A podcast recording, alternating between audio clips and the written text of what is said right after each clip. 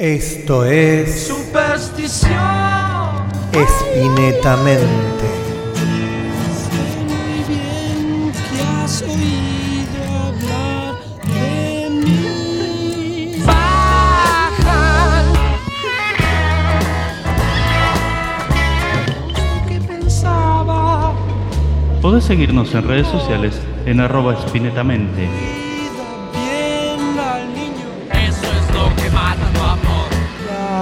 Lavocoito Dios.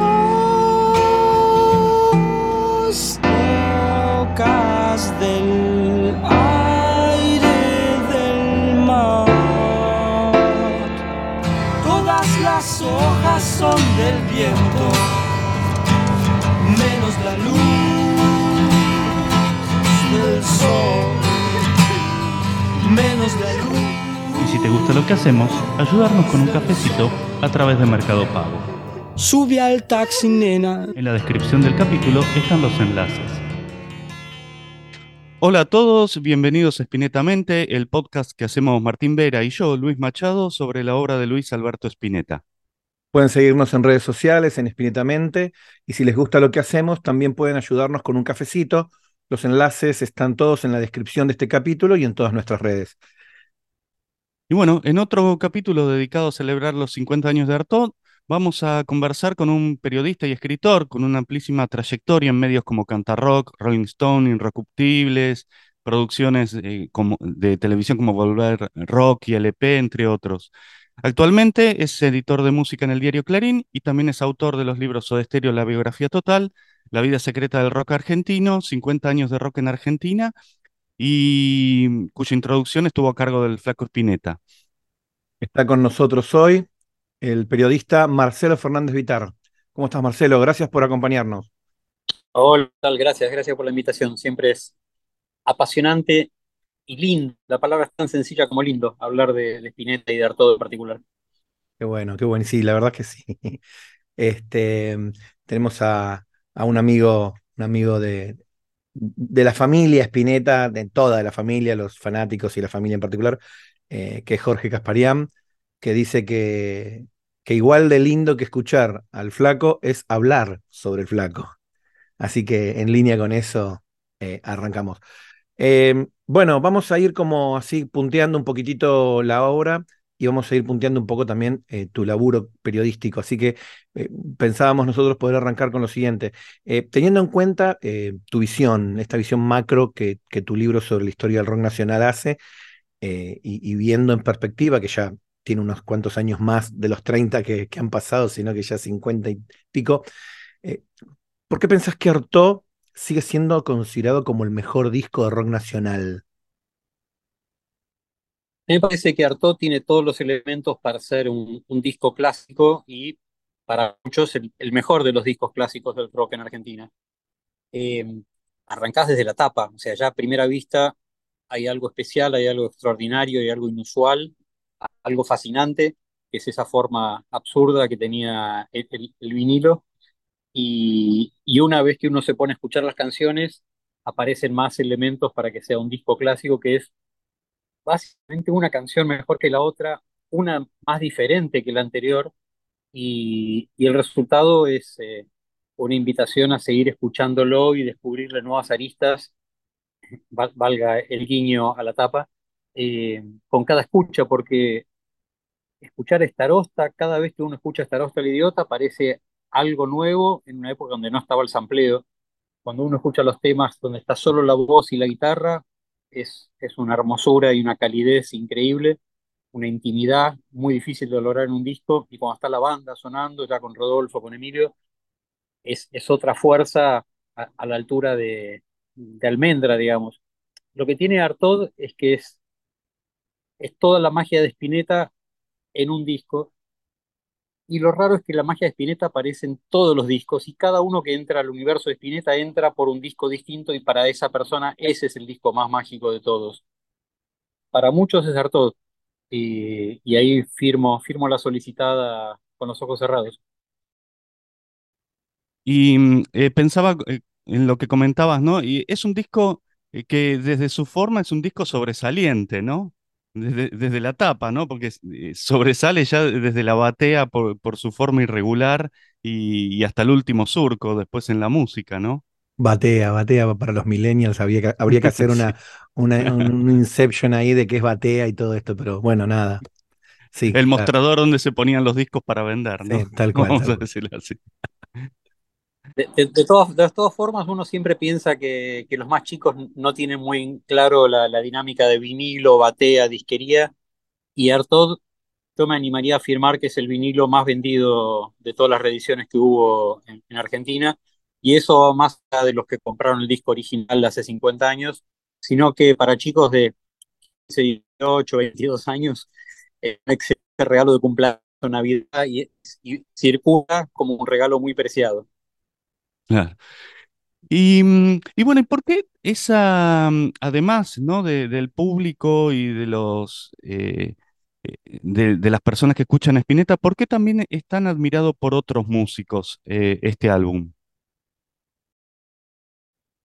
Creo que la, la fuerza de las canciones clásicas es que lo hace un disco tan admirado y tan, tan tocado por los músicos, tocado entre eh, tocado en los shows, tocado en estudios de grabación. Hay muchísimas versiones increíbles de, de canciones de este disco. Y no sé si es el disco más versionado de los discos de rock en Argentina, pero tal vez le puedo pegar en el palo. Esto que decís, Marcelo, de, de, de los jóvenes, me, me hace repensar, y como no repensar, sino eh, poner sobre la mesa esto de, de- de- pre- una pregunta que, surge mucho acá en, en el podcast, que es, eh, ¿por qué disco arrancarías? ¿Por qué, por qué disco entrarías a la obra de Luis? ¿Y por qué disco entrarías a la obra del rock nacional si pensás que, que habría que recomendarle a alguien escuchar rock nacional, empezar con Artaud? A mí me parece que Artaud, por la instrumentación tan, tan despojada en, en su mayoría, es un disco que está más allá de las modas musicales o las influencias más evidentes de cualquier tema, de cualquier autor, de cualquier época. Es, lo básico, es la esencia.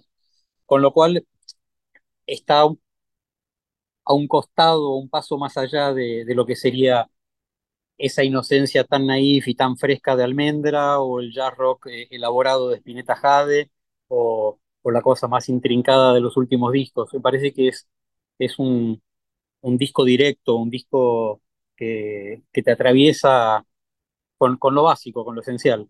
Me parece que tal vez por ahí podría estar la explicación.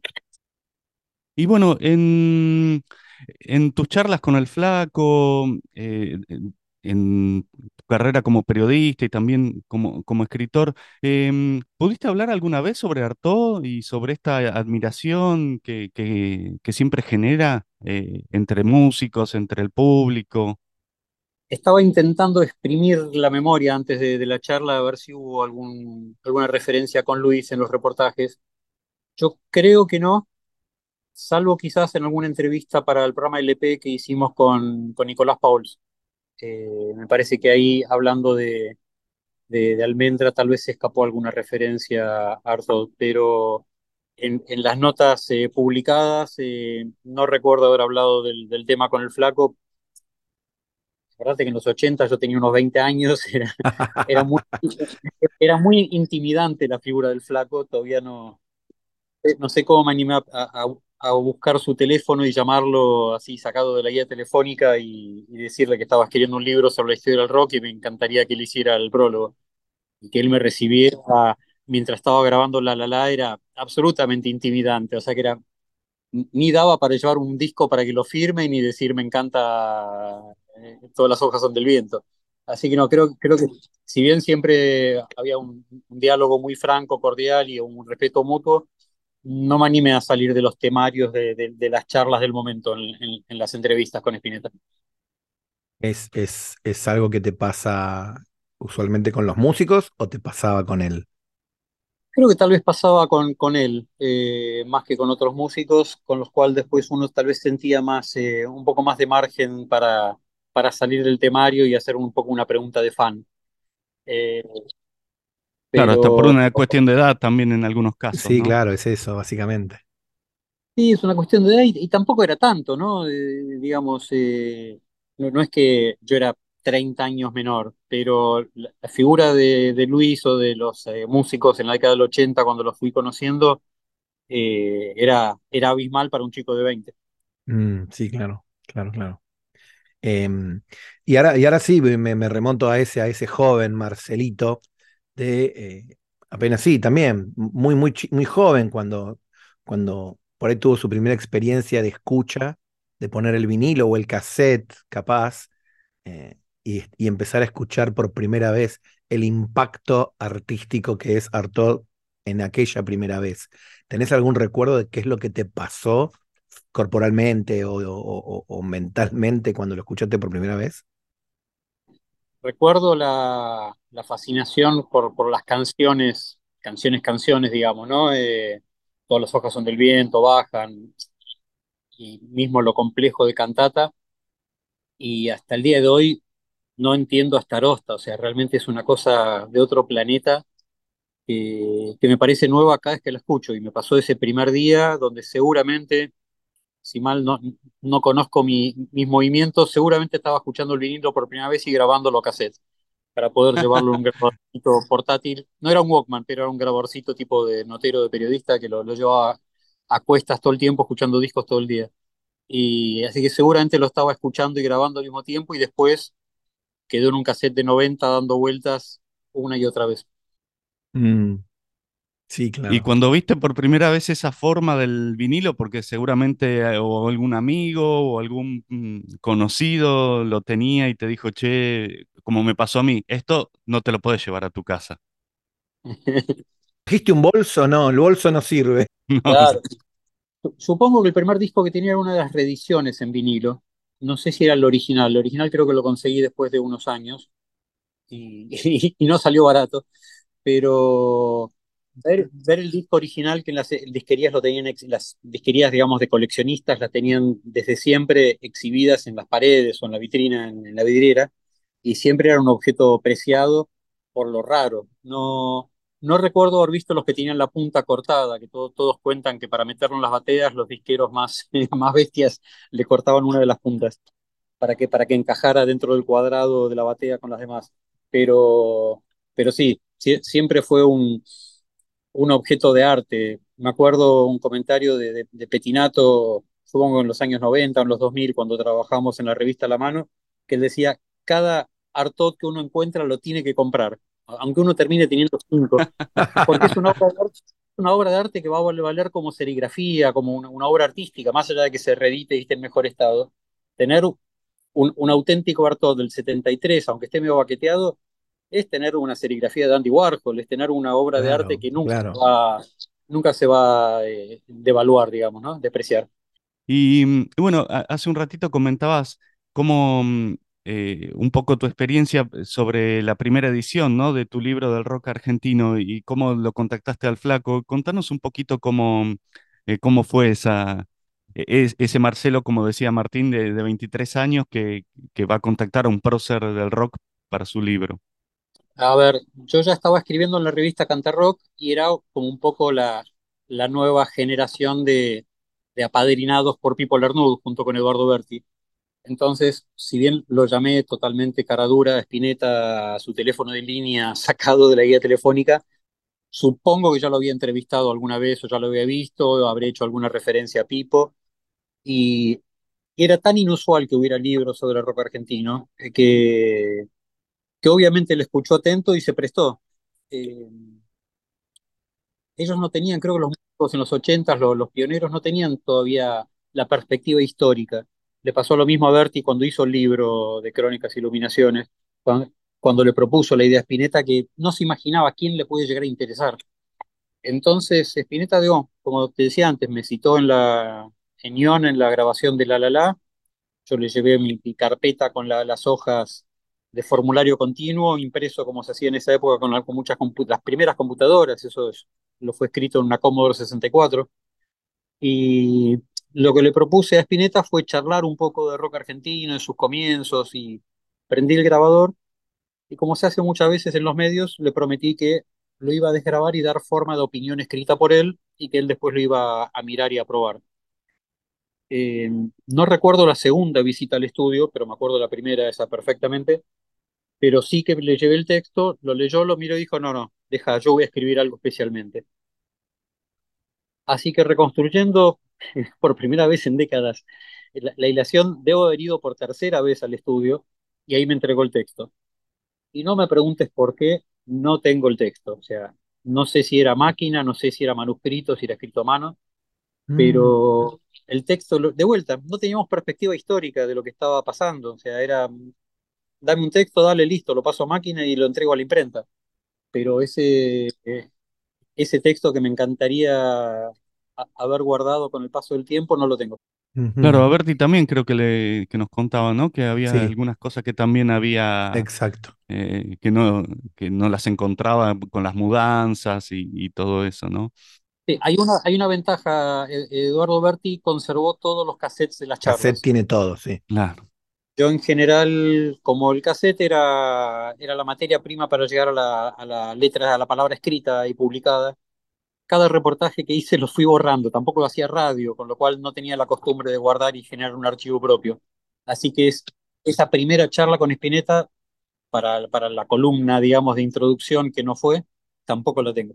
Justo te iba a preguntar eso, sí. Sí, Pero claro. Es que, es que eso, esa primera, im- e- ese primer impacto de él, charlar con él en el estudio, me imagino. ¿Te pudiste quedar a escuchar algo de, de, de- de- de cómo se cocinaba la la la? Yo creo que estaba grabando cuerdas Francetti ese día, con lo cual él tuvo un tiempo, un tiempo libre y obviamente sé, porque está la foto, eh, que estaba el fotógrafo Charlie Piccoli en la sesión. No sé si lo, llevó Luis o si lo llevé yo, porque Charlie eh, eh, era amigo.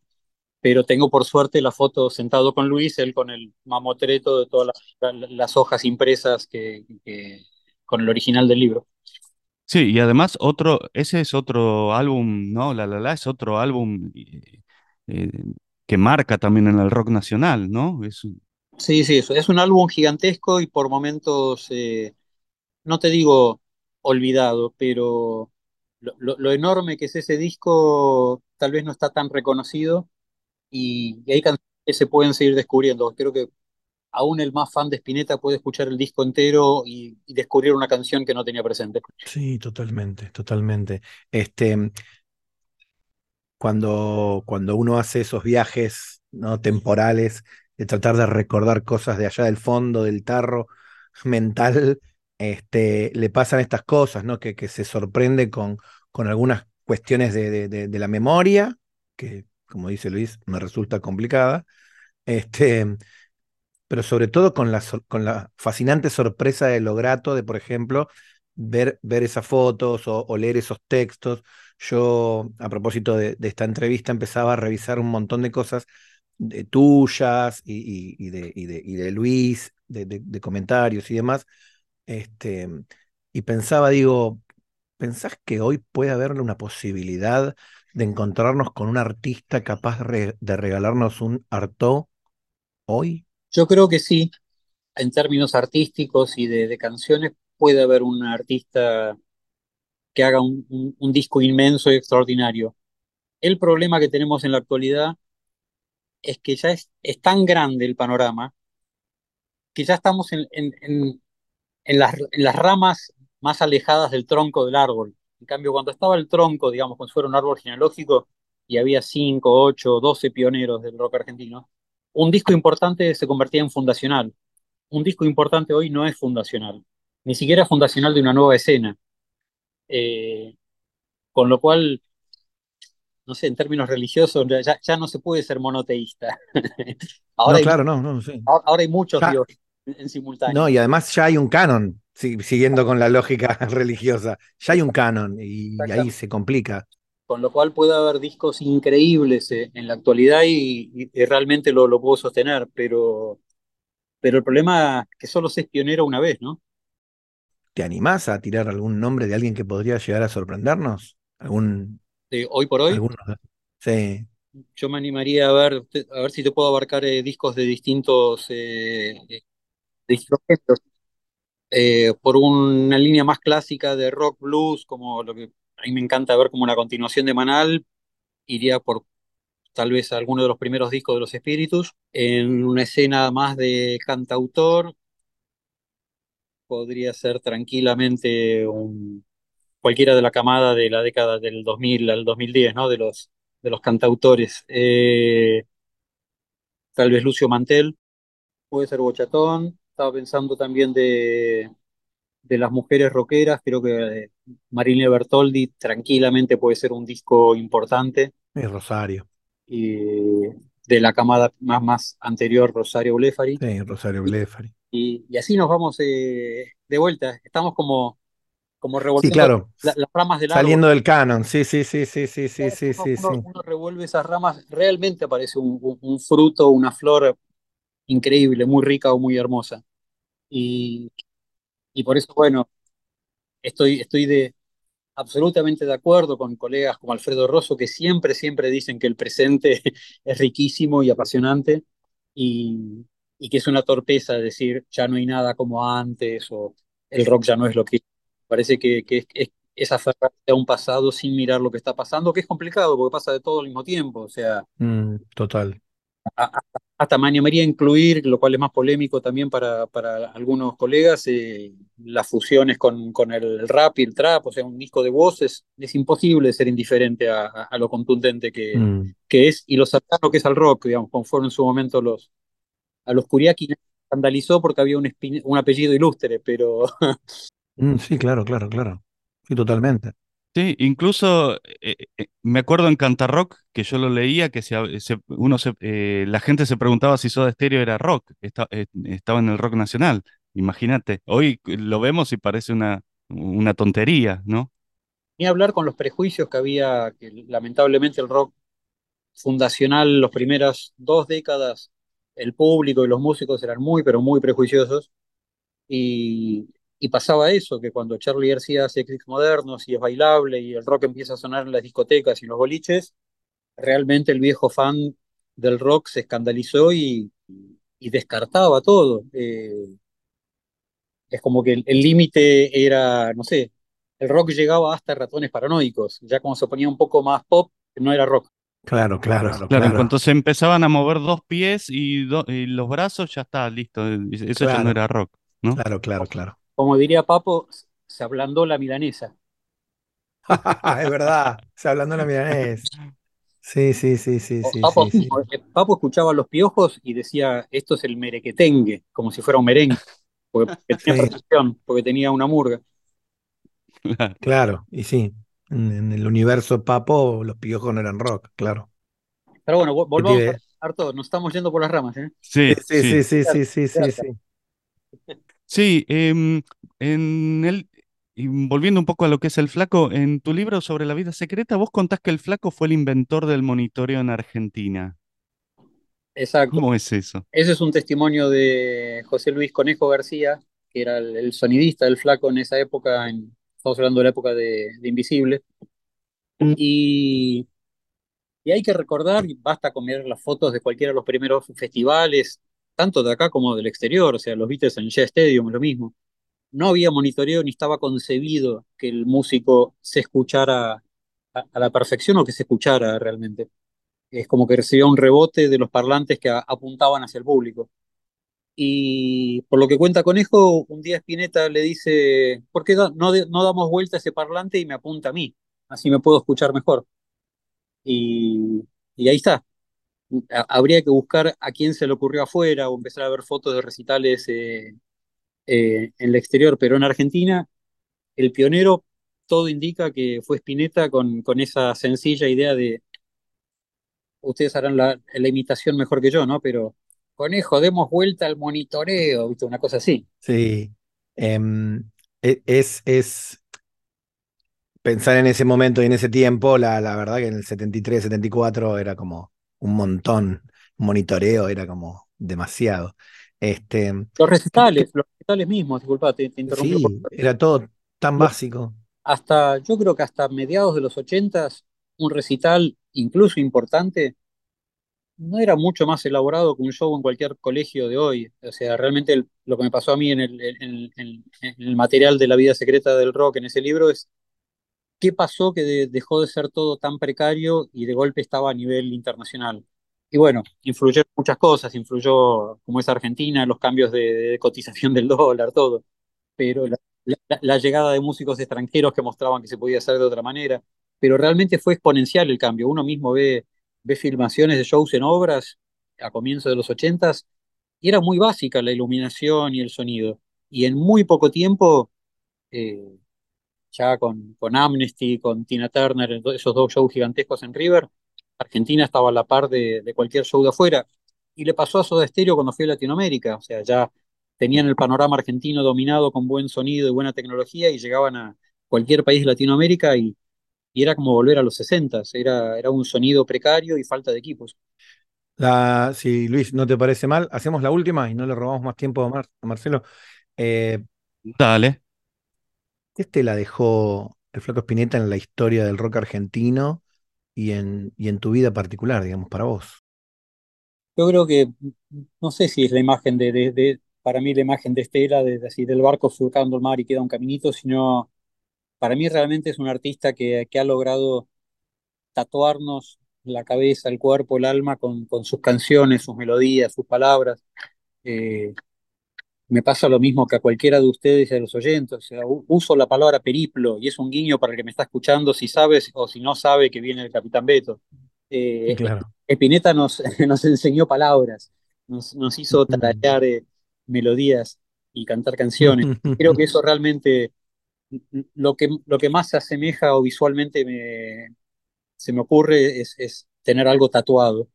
Y, y con respecto a Artaud, para mí lo, in- lo increíble, el dato que hay que agregar siempre, siempre, y que eso lo, lo- lo subraya Eduardo Berti en, en su biografía de Spinetta, en un año Spinetta hizo los tres discos de Pescado, digamos, considerando a Artaud como Pescado Rabioso. Un año. Es Es una una locura. Es, Pará, una y le entra, y le entra el primero de Invisible. es- es tremendo. O sea, esa Una estadística, bestialidad. eh, no sé, realmente no sé quién, quién lo puede equiparar. Mm. Bueno, yo estoy pipón, ¿eh? Sí, sí, sí. Un gran gusto, Marcelo, haber charlado con vos. Marcelo, de verdad, mil gracias, ¿eh? Mil gracias, de verdad. Era tu yo era tu lector de, de Éramos, Cantarrock, era, eh, de- Sí, eh, sí, sí, sí. iba yo los viernes, me acuerdo, siempre los viernes a la mañana antes de ir al colegio, pasaba por el kiosco de ir y compraba la Cantarrock y leía las, las, las reseñas tuyas, las de Eduardo. Buenísimo, gracias. ¿eh? Abrazo gigante, Abrazo che. grande, gracias por estar con nosotros. Cuídate. Y que siga la melodía. Sí. Chau, chau. Abrazo, chao, tal cual. Todo lo que se hacía, excepto algunas cosas, este, era ine- in- inevitablemente mi autoría y todo, todas las ideas están ahí, ¿no? ¿viste? Qué sé yo. Por eso yo me, me puse también en un periodo egoísta. Imagínate que teníamos por ahí 22, 23 años, sobre todo al final de pescado, y, y uno decide cosas este, bien a, a fondo, ¿viste? No, no es que, ¿viste? Tres años después yo ya tenía un hijo, ¿entendés? Había que definir, ¿viste? Encontrar a alguien para amar, otro proyecto de vida, que también coincide con que también me, me cansé por ahí de, de consumir por ahí demasiado esto, lo otro, que... No, nene, reaccionar.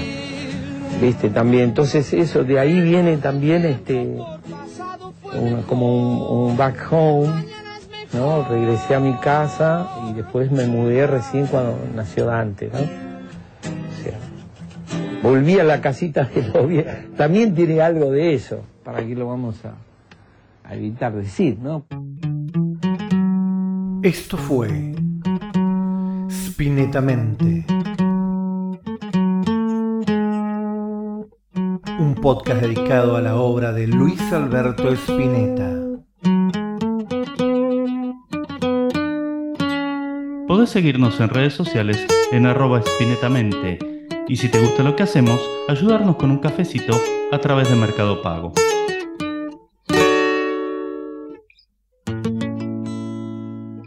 En la descripción del capítulo están los enlaces.